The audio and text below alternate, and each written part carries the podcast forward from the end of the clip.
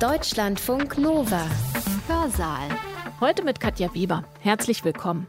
Ordem e Progresso. Das steht als Motto auf der brasilianischen Flagge. Ordnung und Fortschritt. Mehr als 200 Millionen Einwohner hat das Land und liegt damit auf Platz 6 der bevölkerungsreichsten Staaten der Erde. Riesig ist es auch. Fast die Hälfte des südamerikanischen Kontinents zählt zu Brasiliens Staatsgebiet. Das Land ist fast 24 Mal so groß wie Deutschland. Seit Neujahr 2019, also seit mehr als anderthalb Jahren, wird Brasilien von einem Mann regiert, der von sich sagt, die Verfassung, das bin ich. Was dieses Selbstverständnis des Präsidenten Jair Bolsonaro für Brasiliens Demokratie bedeutet, darum soll es heute bei uns gehen. In den Tagen des September 2018 konnte der Präsidentschaftskandidat Jair Bolsonaro sechs Millionen Likes und Kommentare in den sozialen Medien für sich verbuchen. Nach dem Sieg in der Stichwahl gibt es für sie kein Halten mehr. Anhänger des rechtsextremen Jair Bolsonaro. Es ist zunächst ein hochprofessioneller, mit Fake News gespickter Wahlkampf. Er ist der beste Präsident, den wir jemals hatten. Er kämpft für dieses Land, er liebt es, gerade so wie ich und die anderen hier auch. Deshalb sind wir hier für Bolsonaro. Wäre die Zivilgesellschaft, vor allem die arme Zivilgesellschaft jetzt in den Pandemiezeiten, nicht so gut organisiert, wäre sie nicht so gut in Selbsthilfe geübt, in den Favelas, in den indigenen Gebieten im Amazonasraum, gäbe es noch mehr Tote. Leugnet Brasiliens Präsident Bolsonaro weiterhin die Gefahr durch die Pandemie. Brasilien und die Pandemie. Das ist nur ein Thema in dem Vortrag, den wir gleich hören werden. Die Historikerin Ursula Prutsch hat ihn gehalten, bevor im Juli bekannt geworden ist, dass sich Bolsonaro mit dem Coronavirus angesteckt haben soll.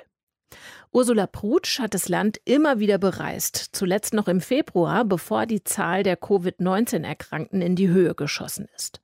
Mitte Juli gibt es dort fast zwei Millionen bestätigte Infektionen und damit liegt Brasilien nach den USA auf Platz zwei der Liste der Länder mit den meisten bestätigten Infektionen. Ursula Prutsch hat Geschichte und Spanisch studiert. Schon in ihrer Dissertation in den 90er Jahren hat sie sich mit Brasilien, vielmehr damals mit der Auswanderung von Österreichern nach Brasilien beschäftigt. 2013 hat sie den Band Brasilien, eine Kulturgeschichte veröffentlicht. Sie lehrt und sie forscht als Professorin für amerikanische Kulturgeschichte am Amerika-Institut der Ludwig-Maximilians-Universität München. Ihren Vortrag mit dem Titel Brasilien, die Zerstörung der Demokratie unter Jair Bolsonaro hat sie am 27. Mai 2020 gehalten, live gestreamt aus ihrem Zuhause in der Steiermark auf Einladung von VHS Wissen Live, dem digitalen Wissenschaftsprogramm der Volkshochschulen. Falls ihr euch fragt, wer hat Bolsonaro gewählt, welche Gründe gibt es für seinen Wahlsieg und was hat er seither bezweckt, dann kommen hier die Antworten. Ich möchte Ihnen erzählen, eine Bilanz geben von fast eineinhalb Jahren Regierung Jair Bolsonaro. Und ich beginne mit einem Ereignis Anfang September 2018. Vielleicht äh, haben das einige mitbekommen. Da ging in Rio de Janeiro das geschichtsträchtige Nationalmuseum in Flammen auf, so als wären die Flammen die Vorboten eines politischen Flächenbrands, der sich gerade auszubreiten begann. Nämlich in den Tagen des September 2018 konnte der Präsidentschaftskandidat Jair Bolsonaro sechs Millionen Likes und Kommentare in den sozialen Medien für sich verbuchen und Ende Oktober desselben Jahres fast 70 Millionen. Und das war für Datenanalysten selbst im internationalen Vergleich ein Rekord. Wir wissen, Jair Bolsonaro hat den Wahlkampf für sich entschieden. Und jetzt ist die Frage, was sind die Gründe für seinen Sieg? Wer hat ihn gewählt? Und damit möchte ich jetzt einmal beginnen. Das ist zunächst ein hochprofessioneller, mit Fake News gespickter Wahlkampf, mit auf sozialen Medien. Das ist mit einer sehr einfachen Sprache, zum Teil mit Grammatikfehlern. Trotz seines Rassismus wurde er gewählt und wegen seines Rassismus. Er wurde gewählt von dominant christlich-konservativen Gruppen und hier vor allem von evangelikalen Kirchen, die mittlerweile 30 Prozent in Brasilien ausmachen, freilich auch von sehr konservativen Katholiken jüdisch-orthodoxen Gruppen, aber das sind sehr kleine. Er wurde gewählt von Unternehmen aus der Minen- und Bergbaubranche, Großgrundbesitzern, Militärs, Sicherheitskräften und vor allem auch von vielen Leidtragenden der Wirtschaftskrise, die Brasilien etwas verspätet und 2014, 2015 getroffen hat, als eben die Preise für die Rohstoffe für Soja eingebrochen sind. Er wurde gewählt von vielen Brasilianern, Brasilianerinnen der Mittelschicht, dominant weißhäutig. Und diese argumentierten unter anderem die Linksregierungen oder Mitte-Linksregierungen von Lula da Silva und von Dilma Rousseff hätten mit ihrer Sozialpolitik arme, oft dunkelhäutige Menschen gefördert, die als Empfänger von Sozialhilfe dann dem Staat auf der Tasche liegen würden, nichts arbeiten würden. Dazu kam, und Brasilien ist ja ein Land, das jahrhundertelang Sklaverei hatte, die Sklaverei sehr spät aufgab, 1888, und 4,3 Millionen Afrikaner verschleppt hat, weitaus mehr als die USA. Das heißt, diese lange Sklavereigeschichte prägt so ein Land und führt auch zu einem strukturellen Rassismus. Und die Regierungen von Lula da Silva und Dilma haben erstmals in der Geschichte Brasiliens Gesetze durch das Parlament gebracht, die eine Quotenregelung für dunkelhäutige Brasilianer schufen. Dazu gehörte, dass im Geschichteunterricht nun Rassismus thematisiert werden sollte, Sklaverei. Und das Ziel war dieser Regierungen, gerade auch dunkelhäutigen Brasilianern die Möglichkeit des sozialen Aufstiegs zu bieten. Durch diese Politik, meine ich, haben die Regierungen Lula und Silva diejenigen herausgefordert, die im Glauben, es gebe quasi eine natürliche ethnische Hierarchie, die die weiße Elite, wo die weiße Elite oben stehe und die dunkelhäutige Bevölkerung eben unten. Ich finde, dass man die Regierung Bolsonaro und die Regierung Trump, die sich auch sehr gut verstehen, sehr gut miteinander vergleichen kann. Freilich gab es noch, um den Wahlsieg von äh, Bolsonaro zu verstehen, andere Kritikpunkte an den Regierungen Lula und Dilma Rousseff, die an der Macht waren von 2003 bis 2016 die freilich, so meine ich, auch berechtigt waren. Das sind zum Beispiel diverse Fälle von Korruption. Die Arbeiterpartei PT wurde Teil und machte sich zum Teil eines korrupten politischen Systems, auch um ihre Politik durchzusetzen, wenngleich man sagen muss, dass es die Regierung Dilma war, die dann Antikorruptionsgesetze verabschiedet hat. Freilich gerade aus der jetzigen Sicht der Pandemie muss man sagen,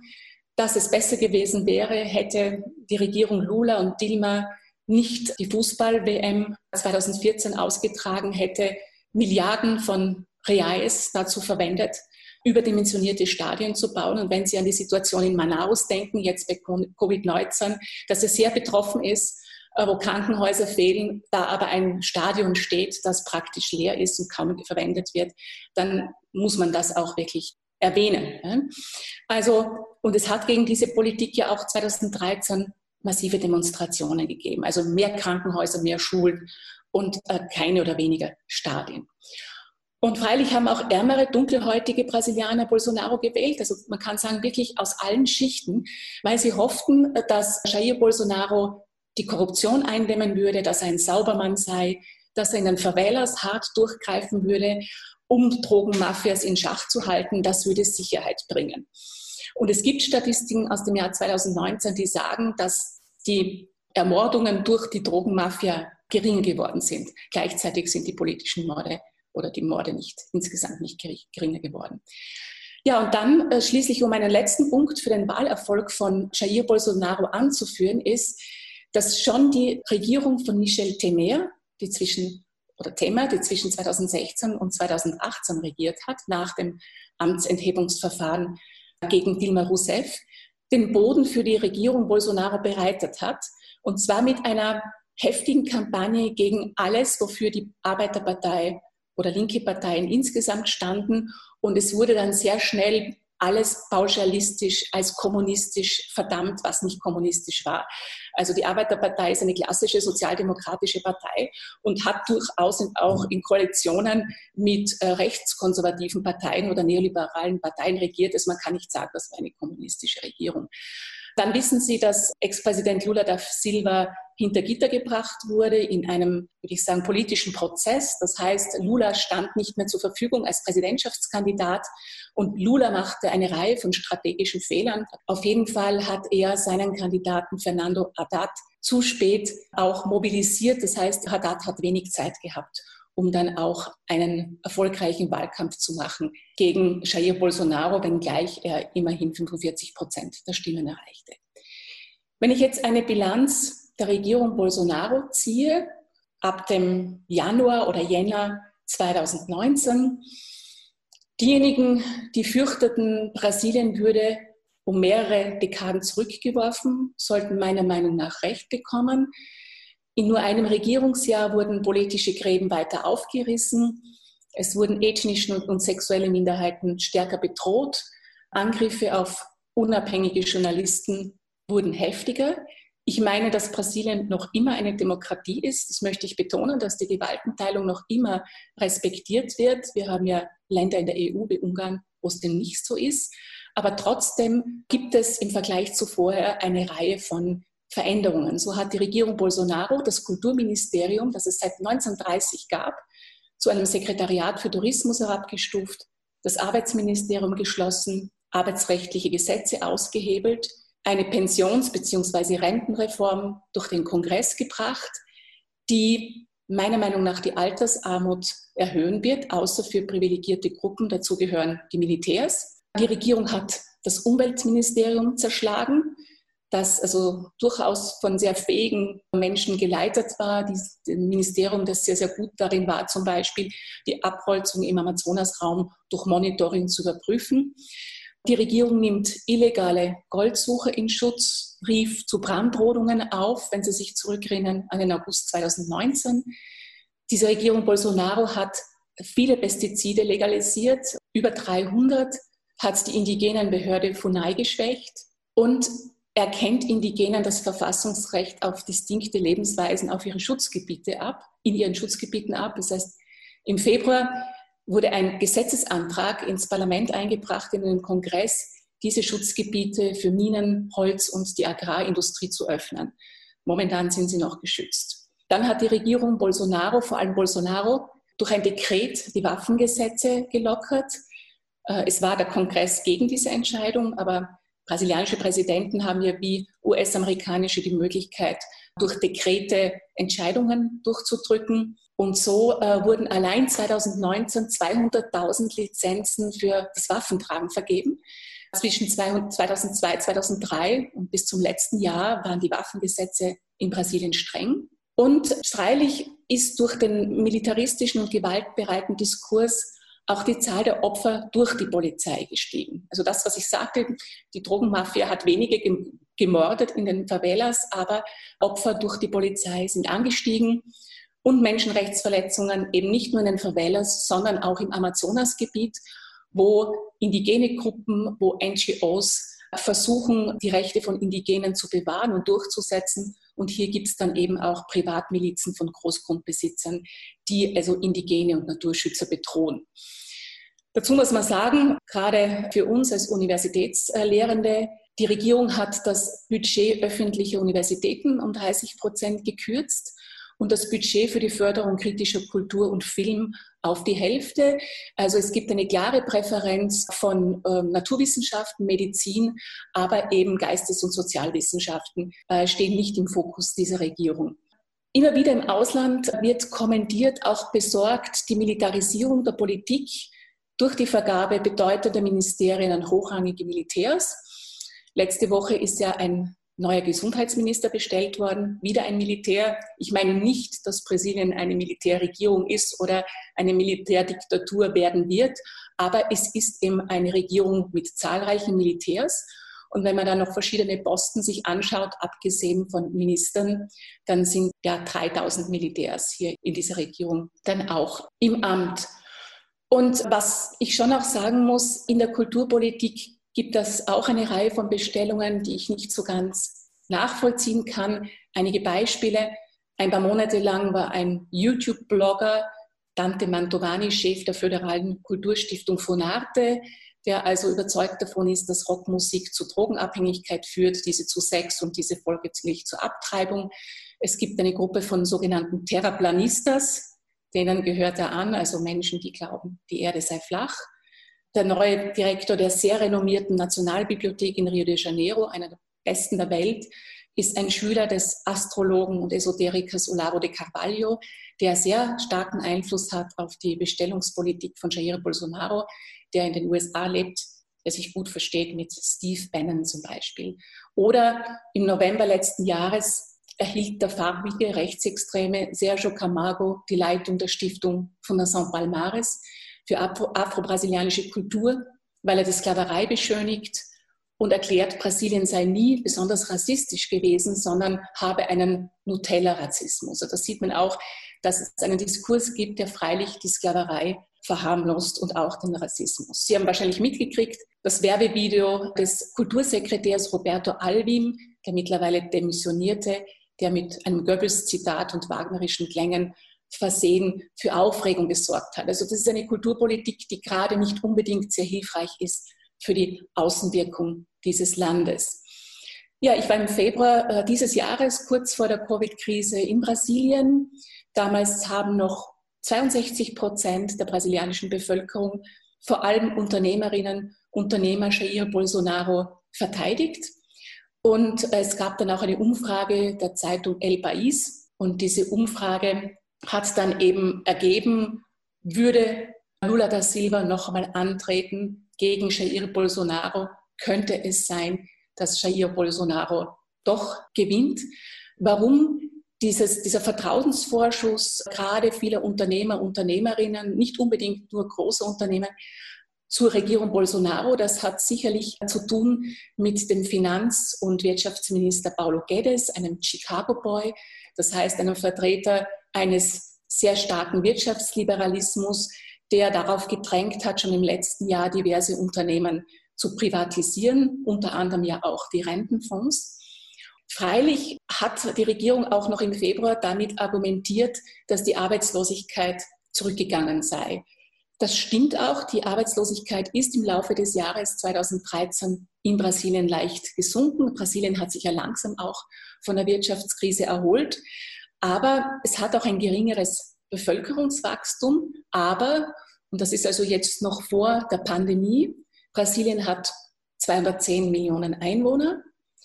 Im Februar dieses Jahres eben waren immer noch, immerhin noch 12,4 Millionen Menschen arbeitslos weitere zwei Millionen im informellen Sektor beschäftigt, das heißt Menschen, die keine äh, soziale Absicherung haben, gewerkschaftlich auch nicht organisiert sind, keine besonderen äh, Renten zu erwarten haben. Und es waren 24 Millionen Menschen in Brasilien als Selbstständige, als Einzelunternehmer registriert. Das ist ein Rekordhoch. Und man spricht in Brasilien deshalb auch seit einiger Zeit von so, einer sogenannten Uberisierung, also Uberisation, äh, nach dem Transportunternehmen Uber. Was ist damit gemeint? Eben, ich habe meinen Aufenthalt im Februar genutzt, auch mit diversen Uber- und Taxifahrern in Rio de Janeiro zu sprechen. Und ich finde, es ist, illustriert diese Situation ganz gut, äh, wenn man sich überlegt, Rio de Janeiro, Stadt wie Staat, sind seit den Sport-Mega-Events, vor allem seit den Olympischen Sommerspielen von 2016, hochverschuldet. Es sind täglich 35.000 Taxis dort unterwegs und 130.000 Uber-Fahrer. Und freilich gibt es da keinen geregelten Markt, sondern jeder, der Uber-Fahrer sein will, macht das. Und ähm, solche Uber-Fahrer und Taxifahrer haben mir dann einfach erzählt, sie müssen 12 bis 14 Stunden täglich in dieser Metropole fahren, im Stau stehen, äh, mit ihren eigenen Wegen, haben keinen gewerkschaftlichen Schutz. Das heißt, der Markt ist zwar ihrer Meinung nach gesättigt, es werden aber stets neue Fahrer, Fahrerinnen zugelassen, entsprechend eben dieser wirtschaftsliberalen Logik. Sie müssen Einzelkämpfer im Strom eben eines nicht regulierten Kapitalmarkts sein. Und es war auffallend in meinem Gespräch, das ist freilich jetzt auch eine auch subjektive Einschätzung, dass weiße Uber-Fahrer, auch die äh, diesen Stress haben, sagen, sie glauben noch äh, oder glaubten noch an den brasilianischen Traum, wenn man so will, unter Jair Bolsonaro, während dunkelhäutige Taxifahrer oder Uber-Fahrer, vor allem auch aus den Favelas, sagen, ja, Sie glauben nicht an den sozialen Aufstieg, der hätte Ihnen damals Lula gebracht. Und selbst sollte Lula jetzt äh, korrupt sein oder nicht, Lula war jemand, der zumindest versucht hat, auch diesen Schichten den sozialen Aufstieg zu ermöglichen. Was mir auch aufgefallen ist, wieder im Februar, aber auch schon vorletztes Jahr und im Jahr 2018, als ich während der Wahlen, während der Präsidentschaftswahlen in Brasilien war, das ist die tiefe Identitätskrise, in der sich Brasilien seit ein paar Jahren befindet. Auch die, übrigens die Spaltung in diesem Land, auch die, die Spannung, die zu spüren war. Und 2017 hat eine Gruppe von brasilianischen Intellektuellen um Cristóvão Buarque ein sehr erhellendes Buch publiziert. Brasil, Brasileus, porque somos assim? Also Brasilien, Brasilianer, warum, warum sind wir so? Und es ist ein Zeitdokument einer ziemlich verzweifelten Selbstsuche, Selbstanalyse des Brasilianischen, also das Oszillieren zwischen Selbstüberschätzung, Minderwertigkeitsgefühl, das kann ich als Österreicherin durchaus verstehen, ungenützten Möglichkeiten, das Jonglieren mit dem Halblegalen, die strukturelle Korruption, das fehlende Bewusstsein für das präsente Erbe der jahrhundertelang existenten Sklavenhaltergesellschaft, die ja auch bedeutet, ja, es gibt Arbeitskraft in Hülle und Fülle, es gibt Natur, die man ausbeuten kann. Brasilien ist ja fast so groß wie die USA und fast so groß wie Europa. Freilich auch, das bemängeln diese Intellektuellen, die fehlende Aufarbeitung der Militärdiktatur der 1960er bis 1980er Jahre, auch mit dem Argument, es waren ja viel weniger Opfer als etwa in Chile und in Argentinien. Um wieder zu Bolsonaro zu kommen, also diese Identitätskrise, die Gewissheit äh, von dieser greifbaren Nähe äh, zur ersten Welt wieder zurückgefallen zu sein. Ich erinnere nur, ich glaube, es war 2008 oder 2009, als der Economist dieses Titelbild hatte, also quasi der Christus, die Christusstatue auf dem Corcovado, ja, hebt ab, also Brazil takes off, also eine Hommage an das erfolgreiche Brasilien, und diese Rolle, die Brasilien auch außenpolitisch gespielt hat, als quasi Lieblingsmacht, aus diesen Zeiten hat man sich verabschiedet äh, in der Ökonomie, im Fußball, im Ansehen. Und dieses, diese Stimmung, auch diese Verzweiflung hat sicher auch dazu beigetragen, in Jair Bolsonaro nun den Messias zu sehen. So nennt er sich ja auch seit quasi seiner evangelikalen Taufe. Und man meint eben oder meinte eben, Jair Bolsonaro würde das Brasilien bringen, was ja auf der brasilianischen Flagge steht, wenn Sie diese kennen, Ordine Progresso, Ordnung und Fortschritt. Äh, interessant war aber auch in diesen Wochen um den Karneval in Rio zu sehen, also gibt es ja nicht nur den Karnevalsumzug dann im Sambodrom, sondern davor schon den Prä-Karneval, wie viele Proteste es schon gab gegen Präsident Jair Bolsonaro. Also gerade auch in Rio de Janeiro wurde er kritisiert in Liedern. Manche nannten ihn einfach nur Okoiso, die Sache, um den Namen nicht auszusprechen. Und besonders deutlich hatte es die Samba-Schule Union da Ilia gemacht. Die hatte ein Showprogramm, das hieß Magie der Bildung. Und auf einem Karnevalswagen hat man dann eine Schule gesehen. Kinder haben dann ins Publikum geschrieben, sie hätten Hunger, sind in diese stilisierte Schule gegangen und sind als Ärzte, als Geschäftsleute und dann eben auch als Anwälte wieder rausgekommen. Das heißt, es ist eine sehr, sehr deutliche Kritik an den geringen sozialen und bildungspolitischen Aufstiegsmöglichkeiten unter Jair Bolsonaro. Und es zeigte sich vor allem ganz deutlich auch im Februar die Spaltung dieses Landes. Ja, ein paar Wochen später hatte Brasilien dann sein erstes Corona-Opfer. Bezeichnenderweise war das eine Hausangestellte, die arbeitete für eine wohlhabende Frau diese Frau ist nach Italien auf Urlaub gefahren, hat sich dort angesteckt, kam zurück, hatte Corona-Symptome, begab sich dann in ein Krankenhaus, wurde geheilt, hatte es aber verabsäumt, ihre Hausangestellte zu informieren und die starb dann. Sie kennen die Zahlen. Brasilien hat momentan 21.000 Tote, das war der Stand von gestern, offiziell. Nach den USA die meisten, hat also jetzt den zweiten Rang eingenommen und ist noch vor Russland. Und angesichts der sozialen Unterschiede, angesichts dieser prekären Jobsituationen, die ich vorher versucht habe, auch an diesem Beispiel darzulegen, an fehlenden Gesundheitseinrichtungen, ähm, auch gerade in, im Amazonasraum, ist, glaube ich, nicht schwer zu erraten, vor welchen Herausforderungen jetzt Brasilien steht und welchen Schaden diese Pandemie für einen Gutteil der Bevölkerung anrichten wird. Und ich finde schon, dass die Pandemie sehr deutlich die Unfähigkeit solcher rechtspopulistischer, auch beratungsresistenter Führungspersönlichkeiten wie Donald Trump oder Jair Bolsonaro zeigt. Und ich meine eben, sie geben Empathie vor, das funktioniert im Wahlkampf, jetzt fehlt mir diese Empathie. Und ich habe schon den Eindruck, gerade in Krisenzeiten zeigt sich, ob ein System funktioniert, ein politisches oder nicht. Ich sehe dieses funktionierende System nicht und vor allem habe ich schon den Eindruck, und das ist charakteristisch für Populisten, egal ob links oder rechts. Ja, ich möchte jetzt nicht unbedingt diese Definitionen rein auf Rechtspopulisten beziehen, aber es geht darum, Gesellschaften zu spalten, mit einer sehr aggressiven Sprache Hass zu schüren, eine Gesellschaft in einer ständigen Spannung zu halten und dann durchaus auch Krisen zu nutzen, freilich, aber auch durch die Verwendung sozialer Medien, durch ständiges Twittern eine Art von Informationschaos zu sorgen, um dann quasi Ordnung zu schaffen. Nur angesichts der Pandemie und angesichts des Glaubens an Verschwörungstheorien, das kennzeichnet ja Trump wie Bolsonaro aus, erweist sich ziemlich die Unfähigkeit jetzt des Präsidenten damit umzugehen. Außerdem ist für Populisten, ob links oder rechts, ja auch ein Kennzeichen, dass sie sich schwer tun mit einer faktenbasierten Wissenschaft.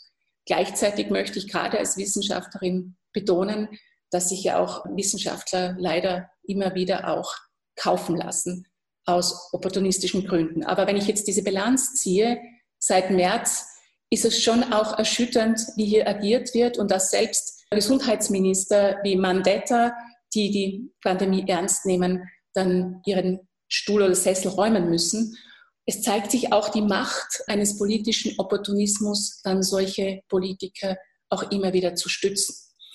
Eine Rolle, die auf jeden Fall besprochen werden sollte und die ähm, sehr, sehr dramatisch ist, ist die Rolle der evangelikalen Pfingstkirchen. In den USA, aber vor allem auch in Brasilien. Es gab ja die Ankündigung der Regierung, vor allem auch der Militärs, die da ja viel rationaler sind, oftmals sich zurückzuziehen, keine Gottesdienste mehr zu veranstalten, keine Messen zu veranstalten, Ansammlungen zu vermeiden. Wobei die Regierung diese Aufgaben ja an die Gemeinden und an die Gouverneure delegiert hat. Und die Gouverneure haben, so gut sie können, auch durchaus diese Maßnahmen zur Eindämmung der Pandemie ergriffen. Und nun hat äh, Jair Bolsonaro ein Dekret erlassen, das erlaubt, vor allem Kirchen wieder zu öffnen. Meines Wissens haben sich vor allem katholische Kirchen an die Schließungen gehalten, nicht aber große evangelikale Kirchen wie die Igreja Universal do Reino do Deus und andere, die ja Jair Bolsonaro sehr, sehr stark unterstützt haben im Wahlkampf. Vor allem die sozialen Medien, die Netzwerke, etwa die äh, diese evangelikalen Kirchen Jair Bolsonaro geboten haben, spielen natürlich jetzt eine ganz große Rolle. Und wenn man dann sieht, wie diese Kirchen mit der Pandemie Geschäft machen, dass sie zum Teil erzählen, diejenigen Gläubigen, die eifrig spenden, die werden dann von der Pandemie geheilt oder dann Gottesdienste veranstalten, wo sie quasi vorgeben, kollektiv Gläubige vor der Pandemie zu schützen. Oder zu meinen, Covid sei eine Strafe Satans und der Medien. Das ist hochproblematisch, verunsichert und findet in sozialen Medien sehr, sehr viel Raum. Gleichzeitig muss man aber sagen, und das ist etwas, was sich mir noch nicht so ganz erschließt, sind es dann wiederum in den Favelas doch wieder evangelikale Kirchen, die dann helfen, Schutzmaßnahmen durchzusetzen. Aber eben die Rolle der evangelikalen äh, Kirchen ist hier sehr, sehr stark zu kritisieren. Präsident Jair Bolsonaro hofft, mit dem Herunterspielen der Pandemiegefahr auch die kriselnde Wirtschaft zu beruhigen. Die Prognosen lauteten ja vor dem Ausbruch der Pandemie oder noch im Jahr 2019, die Wirtschaft würde 2 bis 2,5 Prozent wachsen. Im Februar war es dann nur mehr 1 Prozent.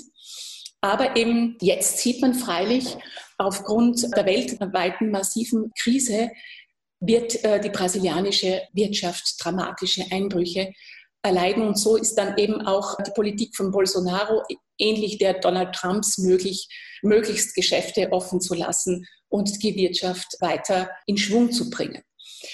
Sie haben sicher alle oder viele von Ihnen das Video gesehen, das seit kurzem auch hierzulande zirkuliert von einer Kabinettssitzung am 22. April. Das zeigt, dass Jair Bolsonaro schon Probleme hat, die Gewaltenteilung zu akzeptieren, vor allem die Entscheidungen des obersten Polizeichefs und des obersten Gerichtshofes, weil es mittlerweile auch Anschuldigungen gegen zwei seiner Söhne gibt. Wegen zum einen wegen der Verbreitung von Fake News gegen Carlos, Carlos Bolsonaro und dann auch gegen Flavio Bolsonaro. Er hätte Gelder veruntreut. Das sind zumindest die Anschuldigungen. Es gibt mittlerweile auch heftige Kritik und damit auch Probleme für Jair Bolsonaro, sich zu verteidigen, warum er den obersten Polizeichef entlassen wollte. Und es hat eine Gruppe von brasilianischen Journalisten Klage eingereicht beim Internationalen Strafgerichtshof mit der Begründung, Jair Bolsonaro hätte die Pandemie nicht ernst genommen und vor allem im Amazonasraum gerade die besonders vulnerablen indigenen Völker damit bedroht. Und ich denke mir, dass Covid-19 eine Politik entlarvt, die meiner Meinung nach äußerst äh, besorgniserregend ist nicht nur in Brasilien, in den städtischen Gebieten, vor allem auch im Amazonasraum und hier bei der indigenen Politik, die ich gerade auch angedeutet habe.